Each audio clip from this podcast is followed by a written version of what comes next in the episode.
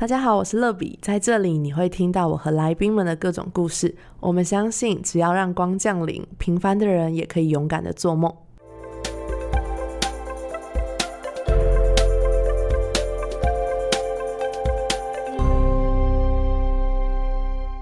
欢迎光临，我是乐比。今天很开心呢，这一集节目我邀请到手写圈的好朋友，就是小森来到我们当中。Hello，大家好，我是小森，谢谢你找我来。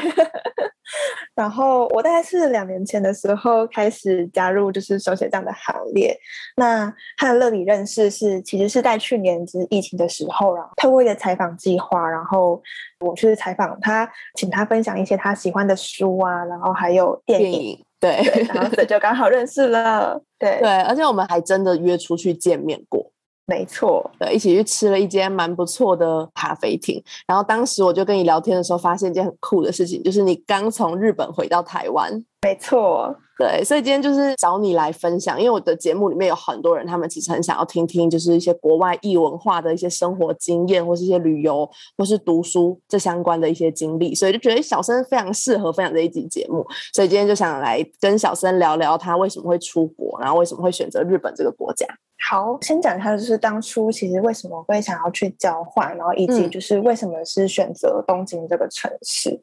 那其实我其实蛮早之前就有规划想要去交换。但是，一直到修完学分，然后学校的社团活动也都差不多结束之后，才终于下定决心，然后在升大四的那个暑假，然后开始很认真的准备雅思的考试，然后也开始陆陆续续看一些申请资料的准备啊，包含读书计划、个人自传这样子。其实我觉得申请上就是东京的这个学校，就是真的是一个缘分吧，就是因为呃台湾其实也就只有三间学校有合作。这个学校它其实是在东京的郊区的一间公立学校，叫做一桥大学。它其实就是我觉得风格上就是有点是非常日式又很西洋的一个风格，真的。然后它的图书馆我觉得其实也蛮漂亮，因为它会有一些那种很西式那种琉璃彩绘，可是它的里面的那种装潢又是非常的木质。就是非常日式传统的，对对对，有点古典风格这样子。是，嗯，那你当时你在台湾读的科系是什么？然后到日本那边又读了什么科系呢？其实我大学本来是念政治系，其实念政治系的，就我的朋友，其实也有蛮多人都，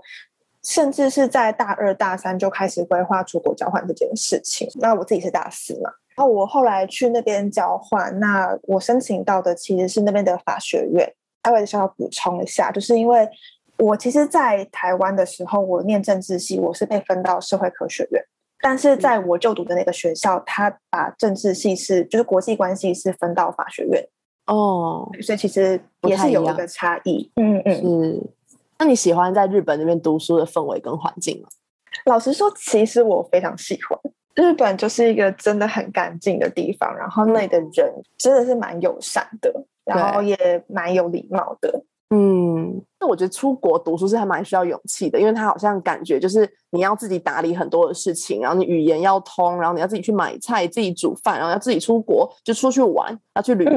对，我觉得这是一个很需要很独立的性格才做得到的事情。哎，所以你是个独立的人吗？我觉得其实我自己是一个非常向往自己可以独立的人，但是实际上就是可能也是因为我原本就是。我是台北人，然后我大学也是在台北念书，对，所以变成是说，其实我基本上没有没有太多离家的机会。那那时候其实想要去申请交换，一部分原因就是想要出去外面，就是看看不同的视野，嗯，然后同时也是觉得说，就是不是很想要，就是在出社会之前，然后就是都没有可能，就是出去可能国外在某个地方长期待过一段时间。哦，所以可是你当时就是设定要去日本嘛？还是其实你还有其他选项？我当时其实就是排了大概二十间学校，刚刚好就是排到就是一个算是不讨厌，但也没有那时候也没有说特别一定要去日本。可是后来去了之后，发现其实蛮喜欢的。对，去了之后其实真的蛮喜欢的。嗯，就觉得东京的整体的氛围，就是第一个是真的。很多地方很好玩，对，然后就是那边的人，其实相对起来，比起就是日本乡下的城市来说，其实大家会讲英文的比例其实是比较高。哦，对，所以在沟通上面其实也会比较轻松一点。嗯，对，是。那你在国外这段时间啊，因为呃，我觉得是就是虽然没有很远，因为当时没有疫情，所以其实你真的是随时想飞回来，就是我觉得只要经经济 OK，应该是随时都可以回来，诶，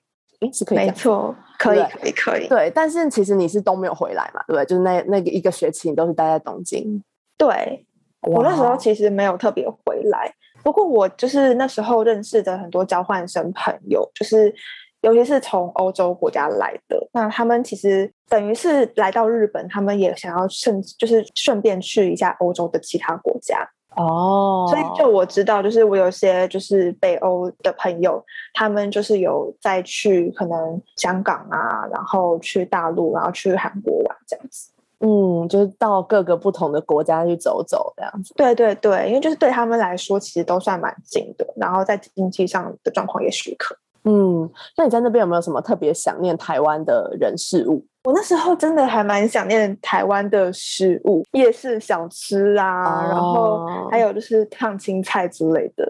烫青菜，因为日本人就是他们真的是都不吃青菜，他们只吃生菜。对，好像去那种日式餐厅，什么他们的配菜都是很少的，几根四季豆，或是就是对他们就是有毛，豆，对对对，毛豆，那种高丽菜丝那种的。对对对，还有纳豆，对对对，纳豆。说纳豆纳豆真的很恐怖哎、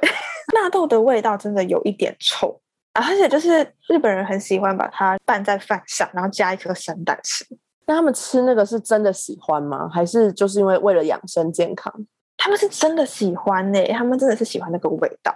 哦，那应该是像我们臭豆腐的概念吧，就是我们自己觉得很香很好吃，但是国外的人都觉得我们有病这样。我觉得是哎、就像我们会吃什么皮蛋啊、猪血糕，然后外国人他们都觉得很恐怖。对对对对对，我之前有听过有一个人说皮蛋很恶心什么，但我就觉得不会啊，对我们来说不是很正常的一个食物吗？对，皮蛋很好吃，对，就是可能不是这个饮食习惯的人会觉得很不可思议。没错。嗯，那在日本那边就是读书的过程当中，虽然都是亚洲国家，但我相信生活习惯上面应该会有很多的不同。想要听听在那边的大学生活、比如说住宿啊，或是社交上面有没有什么有趣的事情？我那时候申请的是当地的他们的国际学生宿舍。那个国际学生宿舍其实是不止我们学校，就是还有另外三间就是当地的大学。然后我觉得宿舍还蛮好的地方，是因为宿舍还蛮常会安排一些很有趣的活动。就是我记得我那时候印象很深刻，是我记得冬季的那一场吧。你知道他们拿出了什么东西吗？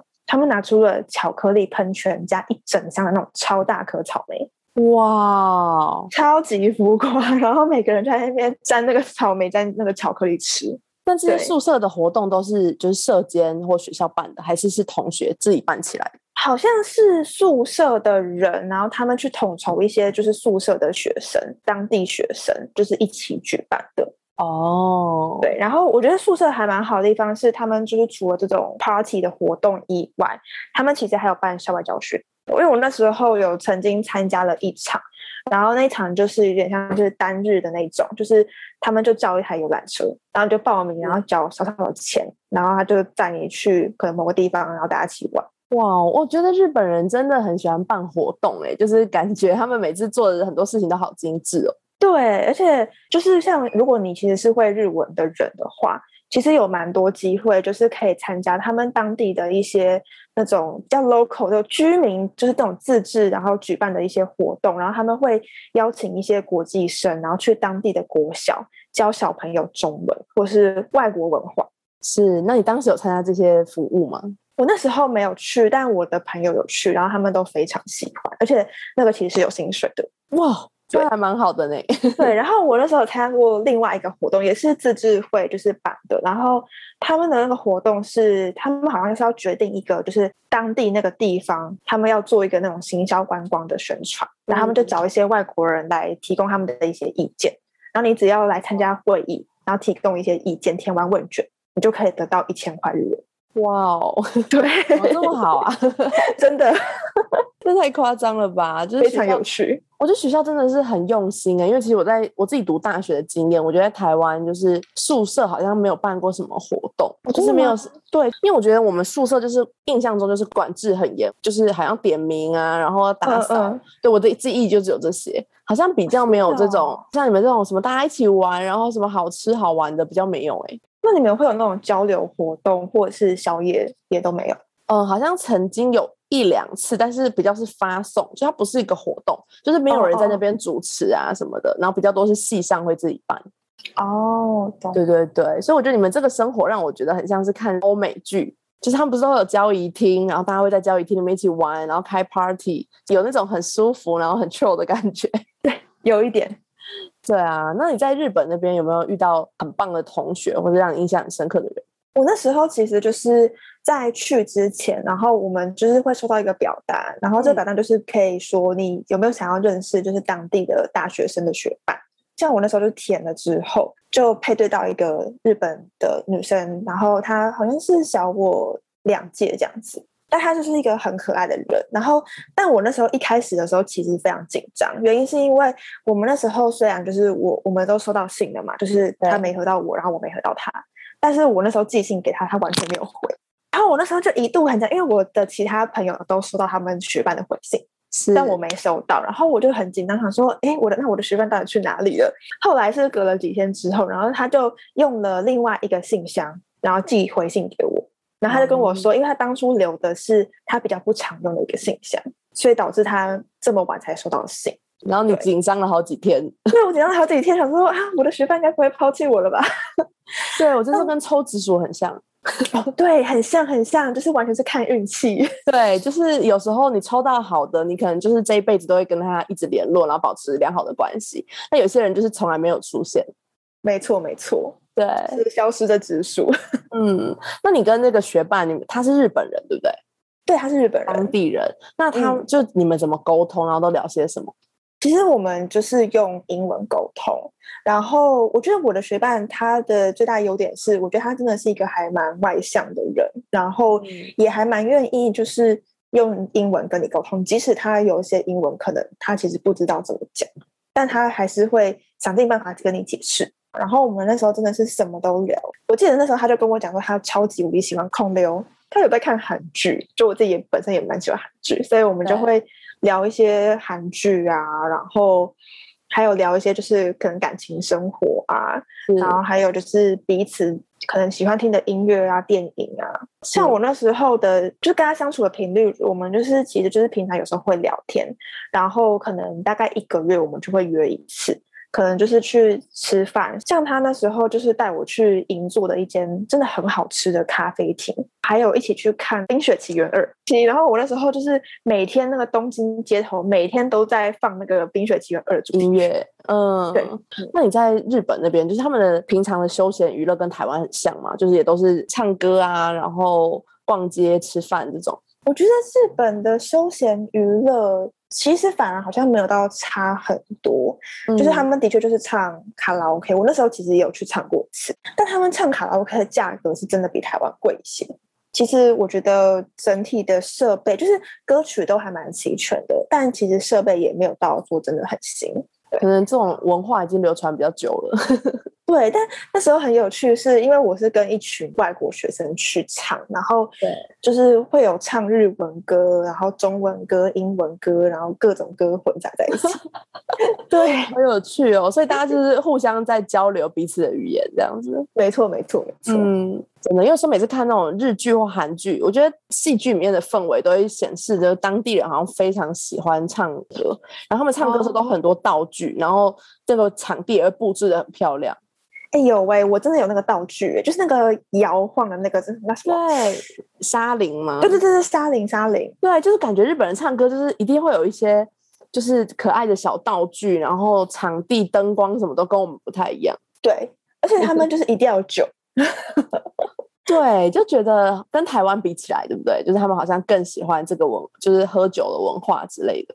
对，嗯，我觉得他们的居酒屋其实真的很多。然后日本的居酒屋就是消费也很高嘛，他们真的会很常去吗？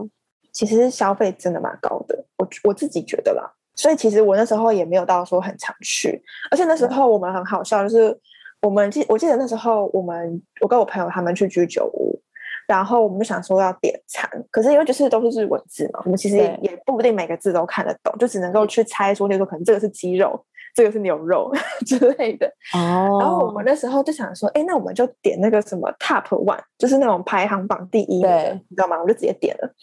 就点来，你知道是什么吗？不是肉，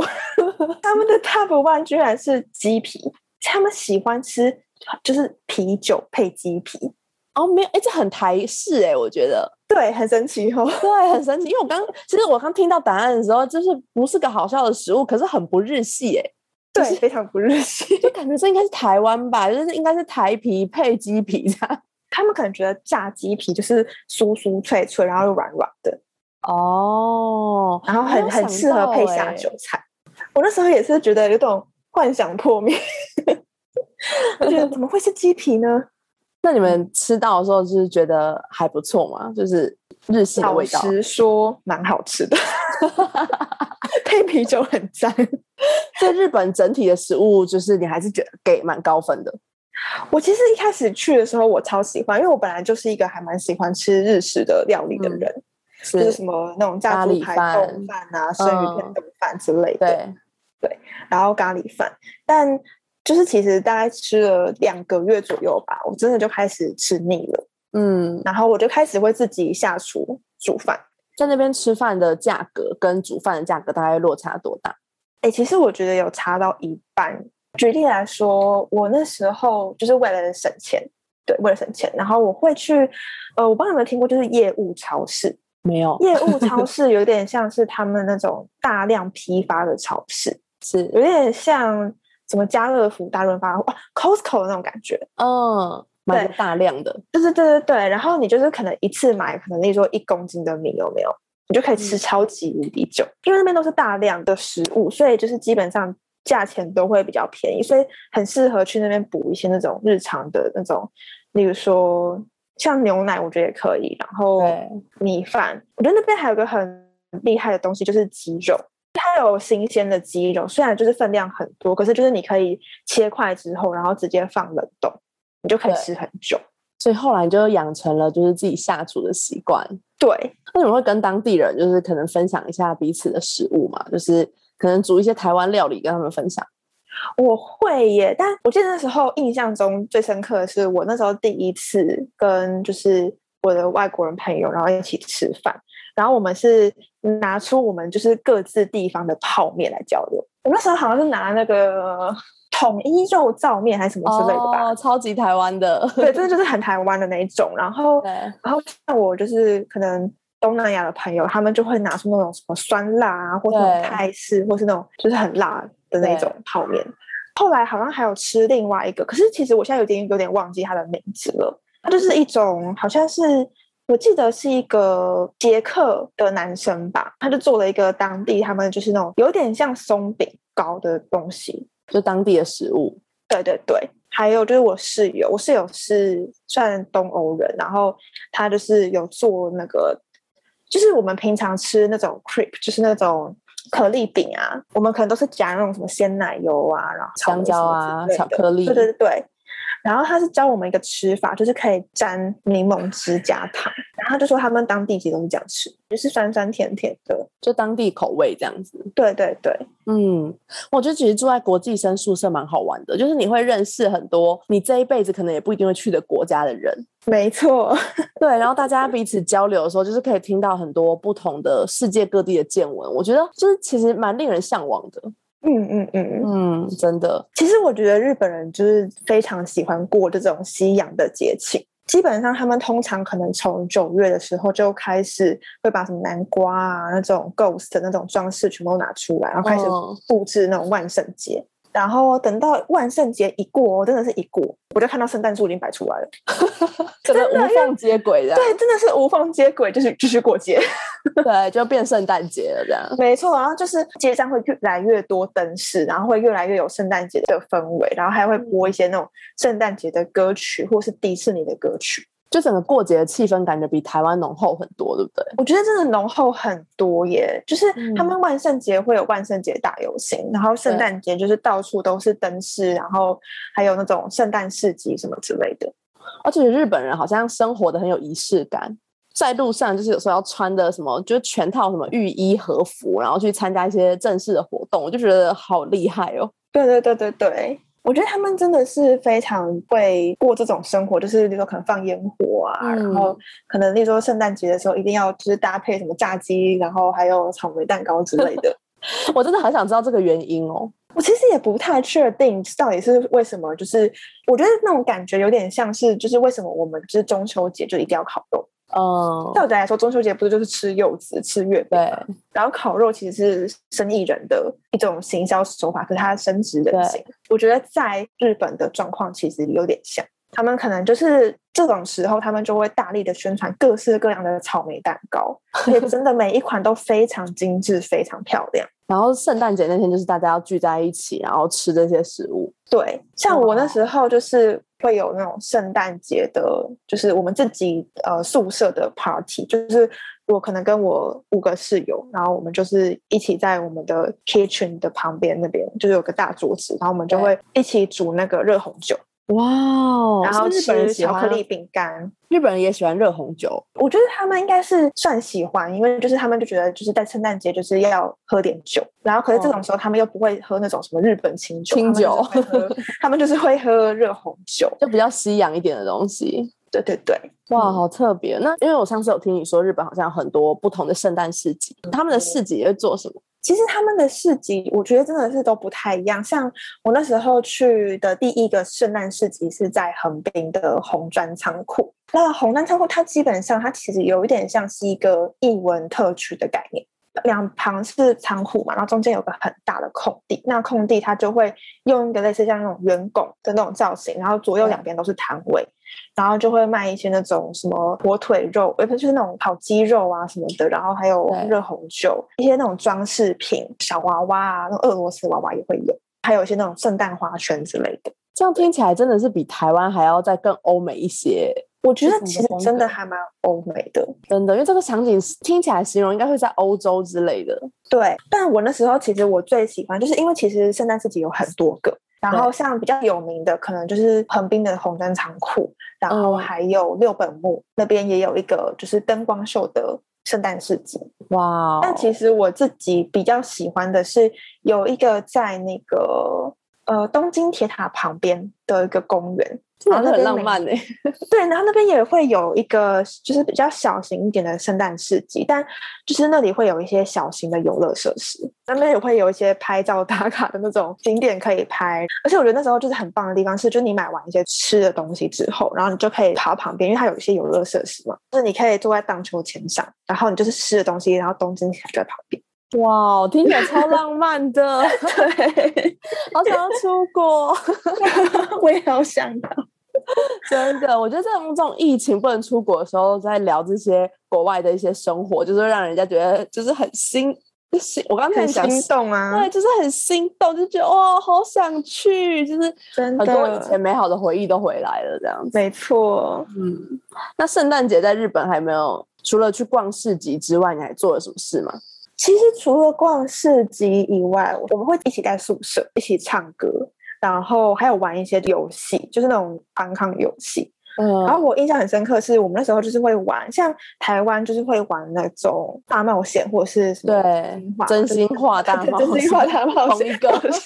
然后那时候我们在宿舍的时候是玩 Never Have I Ever，也就是说我从来没有去做过某一件事情。就是例如说，假设我今天说 Never Have I Ever，可能 Go to 某个地方好了，我从来没有去过某个地方。其他人如果有去过的话，他就得要喝一口酒哦。是，可是是自由行政。对，可是就是你知道，就是这种时候，你就会问到一些那种很，比如说很 sexy，就是 比较可能又跟感情的，或者是越聊越深入了。对，会越聊越深入，然后也会喝的酒会越来越多。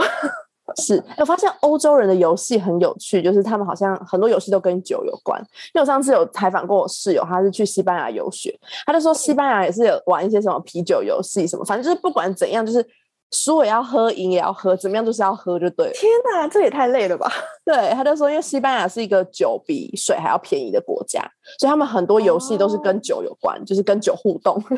哇，那真的就是一直喝哎。对，就是一直喝，所以他们就是开心也是喝，难过也是喝，然后输也是喝，赢也是喝这样子。他们把酒当成水。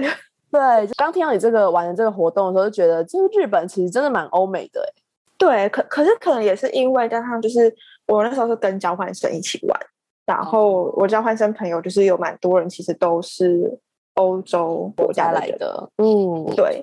我反而那时候其实比较没有认识美国人。就也蛮神奇的，就我那时候认识的很大一部分比例人都是欧洲人或者是呃东南亚人。嗯，那你有没有把一些台湾的游戏带过去？哦，有玩一个，但是有点像是那种就是肢体游戏，就是它有点像是说你今天可能知道某个人的名字，然后你就要用他的名字唱一首歌。哦，可是那个歌是有节奏的，有点像那个我们在玩那个什么什么类似火车什么极速列车。但是有点像极速列车那种感觉，就是极速列车 开始，极速列车 其实对对对，OK，就是会给一个 tempo，然后你要在这个 tempo 上面，就是可能编一首歌啊，或什么的。对，但是我觉得他们的那个版本真的是超级无敌难，就是它不是单纯就是像极速列车，不就是一二三四这样，就是四个节拍而已，然后就开始就是讲话嘛。他们是还有手势的变化，哇哦，很复杂。就是你要。对，就是你要你要那时候可能拍头，然后是右边左边，然后右肩左肩，然后 右腿左腿，哦，很难呢。对，但是你嘴巴还要念那个人的名字，超难的。我真的觉得，我每次玩游戏的时候，我都觉得我超级不适合。我觉得我也超级不适合，而且重点是那个游戏也是，就是你一直在喝酒。嗯，然后你就已经喝酒，就已经有点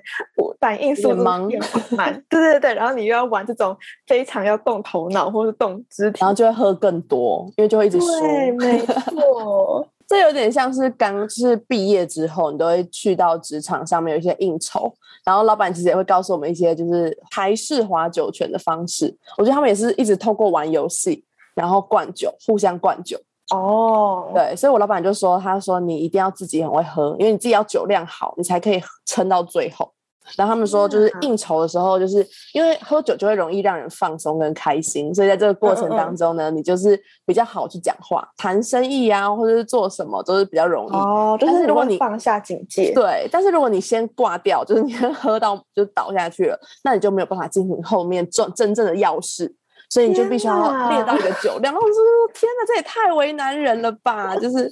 很可怕。所以我觉得欧洲人都是很厉害，嗯，他们真的都蛮会喝的，嗯，而且他们真的是会越玩，就是那种真心话大冒险那种东西，他们真的会越玩越深入。那什么时候结束啊？早上吗？没有没有那么夸张。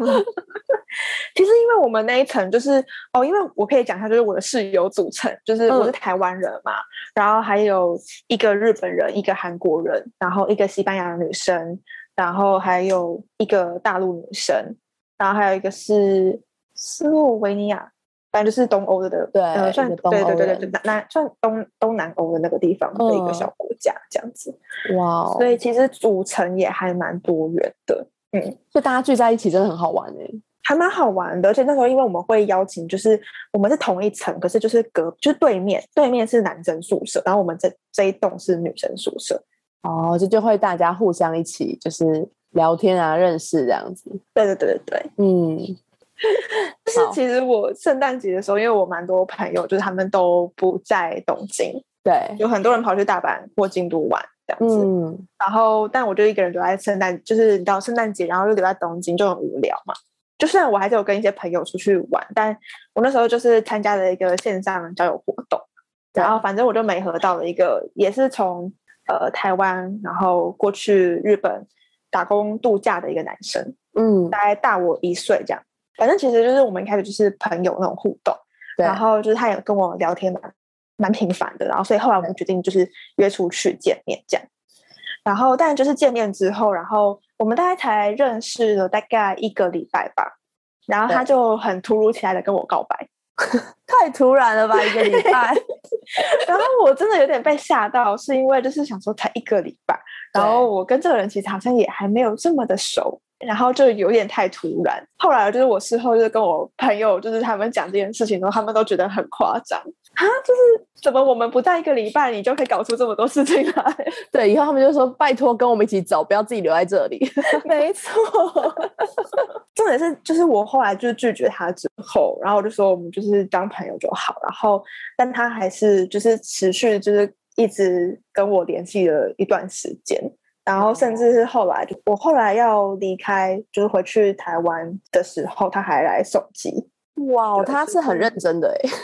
对他真的是来送机，然后而且送完机之后，他还问我说：“我们可不可以拍张合照？”那当时的心情是？我当时的心情是想说：“哦，就是一般合照是 OK 啊。”然后而且那时候其实真的蛮蛮感谢他来，就是帮我忙这些行李，因为行李真的很重。哦，日本人平常给我们的感觉可能就是比较严肃，然后比较呃有礼貌，然后可能会比较包装他们自己。对你在当地认识的日本人也是这样子吗？老实说，我觉得男生真的还是分两块。嗯，就是其实日本男生也还是会有渣男的。那我可以分享两个故事，就是第二个故事是我那时候就是因为 floor party 的关系嘛，然后因为我们其实对面的男生就是有两个日本男生，他才是就是交换生，就是跟我们就是可能从其他地方来的。因为那时候也是会玩一些游戏嘛，然后其中一个男生就自己讲出说他就是以前曾经劈腿的故事。但我觉得他也是蛮直接、蛮直白的，对，就是也没有说在特别避讳，他就是说他当时就是喜欢上其他人，然后可是他又不知道该怎么结束前一段关系。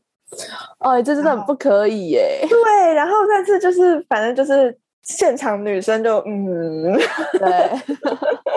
但他就是其实还是很坦然的，就是讲出这件事情，然后就知道说哦，其实日本男生没有我想象中的就是这么的，就是跟我原本的想象预期其实不太一样，不太一样。嗯，对。然后后来就是还有另一个故事是，就是因为我的学伴，然后那时候他其实就是有一个喜欢的对象，然后那个对象其实就是也是一个还蛮帅的男生，就是蛮会打扮的，但是就是那个男生就是跟我朋友，就跟我那个学伴搞暧昧。然后就搞完暧昧之后呢，然后而且还就是一起去京都玩，然后结果后来回来之后就跟他讲说，哎，他其实有女朋友了，他就觉得很生气啊，就觉得说，哈，就是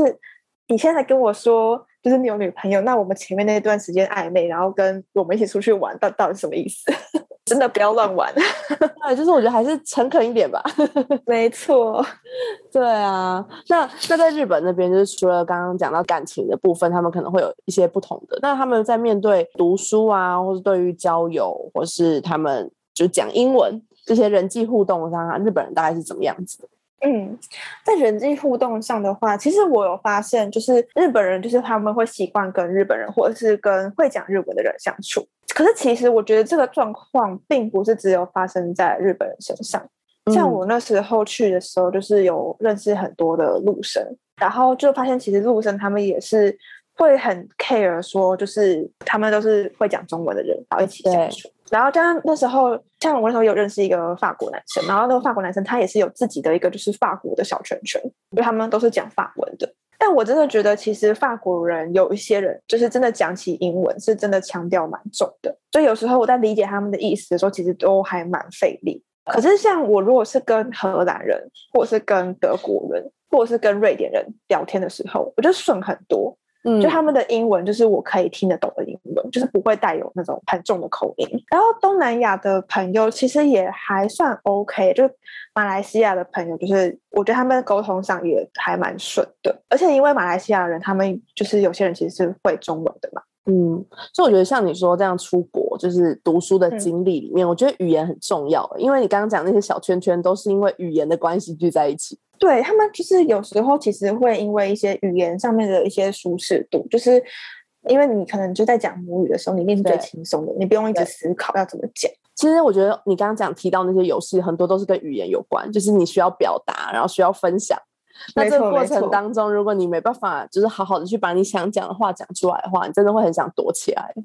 真的，像我那时候其实就有，就是跟我那呃马来西亚的朋友聊过天，就是哦我那朋友他还蛮特别，是他是马来西亚人，可是他其实是住在阿拉伯联合大公国的附近，小时候在那边住过一段时间，然后后来是去澳洲念大学，后来又再来日本交换，嗯，然后他那时候就有问我说，因为他其实就是认识的朋友，就是还算蛮广泛的，就是跟很多欧洲人也可以相处，然后跟台湾人也可以相处，然后跟。东南亚的人也可以相处这样，然后一起出去玩。但他那时候就有跟我讲说，他其实有也有观察到说，就是感觉好像陆生可能就是会一起玩，可能就是因为语言上的关系，然后大家都还是会习惯跟自己同一个国家的人，或是同一个生活圈的人一起相处。对，那我自己觉得，就是很多人可能在大学这个年纪都会很想要出国。节目一开始的时候，你有说你是想了很久，然后到升大四那一年才下定决心，就是要出去看看。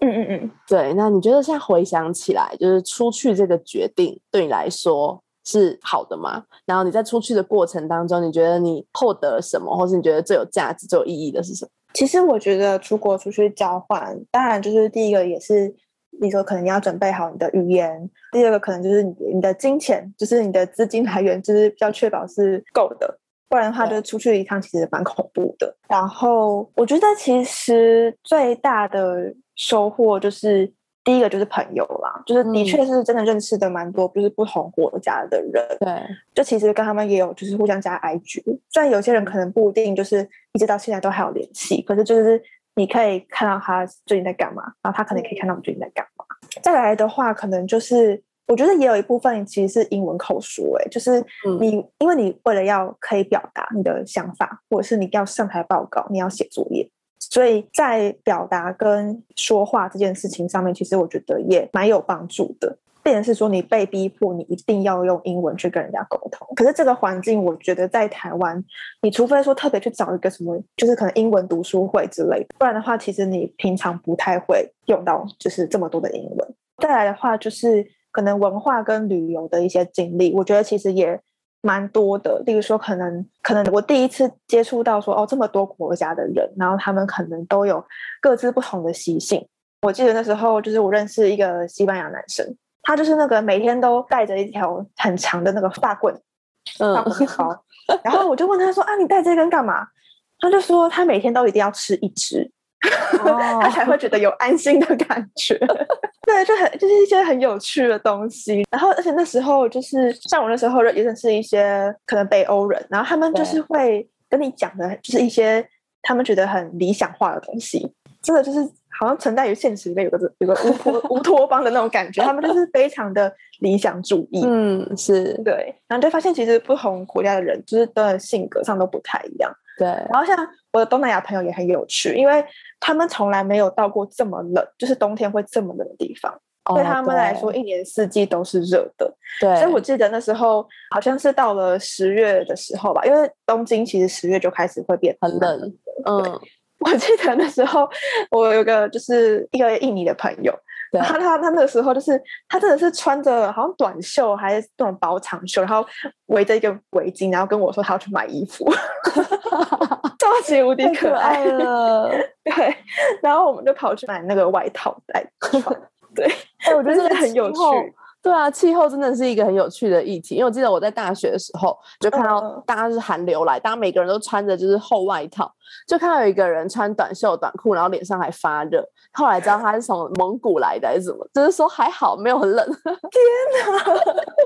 我就印象很深刻，就觉得哇，就是有时候真的是要接触到不同地区的人，好像才会真的去了解很多不同的见闻，然后自己我觉得自己心胸也变开阔。对对对对对，真的。那你觉得，如果就是比如说你刚刚提到语言跟经济状况，那如果有一些人可能家里的经济状况是不允许，那你觉得你会怎么建议他们用什么方式去开阔他们的视野，或是去去达成差不多类型的一些收获？老实说，其实我出去交换也要靠我自己存钱，可能就是如果真的有不够的话，可能就是先跟自己的父母就是先借，就我也是不是说就是直接就是跟家里要。然后其实我这样出国去交换，就是大概讲半年，整个 total 的花费吧，就是期待落在十五到二十万左右。所以就是自己大概有个 mindset，就是说大概是这个 range 这样。我那时候其实存钱的方式就是，我是有在做家教，然后还有就是去实习这样子。如果说真的觉得这个东西其实是一个金钱负担，其实蛮大，可是你又想要出去看看的话，我觉得可以善用一些学校的资源，或者是一些政府的计划。其实老实说，我出国蛮多次，其实都是参加那种学校的，就是等于是说学校去 support 你，说你可以去参加一个，例如说两岸交流的研讨会，或者是像我那时候也有去参加另外一个计划，是政府补助的，然后他是可以去就是认识海外的侨生。例如说，我那时候是去美国，然后我是去华府，那我就是住在就是在 DC 那边的华裔家庭的家里，然后基本上其实真的就不用花到什么钱。因为机票的部分政府会补助，然后当地的话就是会有人接待，所以只有很少部分的地方是需要你自己付钱，但你自己就要准备好，例如说可能你的语言的，比如说可能检定，然后你要可能练习说你要怎么样去面试。哇，所以其实如果你的经济不 OK，你还是有很多各种方式可以达成，可以出国看看的这个梦想。没错，没错。嗯，哇，我真的很感谢小生来跟我们分享这些。相信就是跟了很多听众在听到这一集的时候，觉得有趣，就是哇，原来日本跟我想象中真的很不一样哎。对，其实就是去日本这样子这一趟，就是我觉得跟你一般单纯只是去旅行真的不太一样。就是你如果只是单纯去旅行的话，你可能就是去走一些那种观光客常走的地方。可是当你今天去在去那个地方生活的时候，第一个是你会比较精打细算，第二个是说你会比较有多的机会可以去跟当地的人去接触、去交流，真的。我觉得很不同，因为我最近也在想一件事情，就是我发现通常观光客去的地方，就是本地人都不太会去。哦，对，没错，对，所以有时候你在那边生活了可能一二十年，可是你其实完全没有去过观光客会去的任何地方。我觉得我可以理解，像我那时候去日本的时候啊，我一开始的时候都会去一些那种观光客会去的地方。一开始的时候，然后到后来的时候，其实我还蛮喜欢乱去一些地方的。我说的乱去，就是我可能会去一些，例如，可能他们会有那种哦，他们的地铁站规划还蛮好的地方，是他们都会有一些那种观光的介绍本，会跟你说，哎，这个地方有大概什么东西，通常就是会有日文版跟英文版的介绍，所以我觉得。其实也可以从那个开始去看，说或是问当地的人说，哎，就是哪里比较好玩。像我那时候自己就是后来的旅行，就是我去高尾山，高尾山就是一个很多日本当地的人，他们就是只要到了枫叶季的时候，他们就会上山然后去看枫叶。但这个地方就是我觉得没有到那么多观光客会会知道。对对对，就是你去的时候，其实就会发现，就大部分都是日本当地人。对，还有一个我觉得也蛮想推荐的套票，是在神奈川。然后神奈川那边，他们有一个就是叫京急电铁的公司，然后他们就是有出两种套票旅程，一个叫做那个我记得叫什么女子旅吧，它就是一个套票，然后会绑定，就是说你今天，例如说你从呃某个车站出发。大概三千多块日元，它就包含你的可能，比如说中餐一餐，然后还有当地的可能公车，及就是还有一个休闲活动可以选择，或者是伴手礼。它就是一个套票，而且真的是那个地方真的就是都是当地人，哦，几乎没有什么太多的观光客。是，所以如果大家已经日本的那些什么上野公园啊、东京铁塔都已经去腻了。以后有去东京的时候，可以去一些这种当地人会去的一些隐藏版的旅游景点。对对对对，我刚马上 Google 高尾山也太美了吧，很漂亮。它那时候就是枫叶季，而且我很推荐，就是一定要坐那个有个吊吊，就是那种吊上去的吊车，呃，登山吊车。对对对，登山吊车。哇，这很像滑雪的那个吊车哎。对，很像哦。而且它那个真的，我觉得很棒的地方是，它在于就是它上去的时候是很慢很慢，然后你可以看到整个就是你可以看到下面，然后旁边那个树林，然后慢慢的变颜色这样子。哎，这个季节是不是差不多就是快要枫叶要来了？没错，我觉得在十一月初、十一月中的时候，十一月初的时候，对对对。哎，我刚刚找到了，就是。那个套票叫做夜山女子旅，笔记起来。对对对对对，它在一个叫做新豆子的地方，是不是真的就没听过了？我只听过迷豆子。我觉得我还蛮喜欢去这种比较偏冷门，可是其实玩完之后会觉得很舒服的地方。嗯，好酷哦！其实你可以把它想象成是比较少人知道的镰仓，因为它其实离镰仓还蛮近，它就是在它跟镰仓面的是同一片海，可是就不会有那种什么人挤人的感觉。对，真的是比较隐藏版一点了。没错，没错。嗯，OK。哎，感觉小盛也可以出一个就是日本旅游的书哎。我其实有在规划，真的就是一直没去印。哦，所以你已经做好了是不是？对，我其实已经做好了。超期待的哎，我会买，真的吗？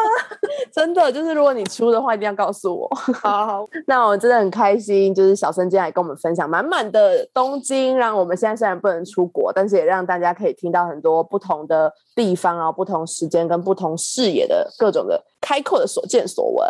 嗯，也谢谢乐比的邀请，耶，谢谢小生，那我们大家下周见，拜拜，拜拜。节目的最后，想邀请大家给欢迎光临五颗星，并且留言分享你的心得。想更多认识乐比的话，欢迎到我的 Instagram sunlight 零零七底线。我们下周见。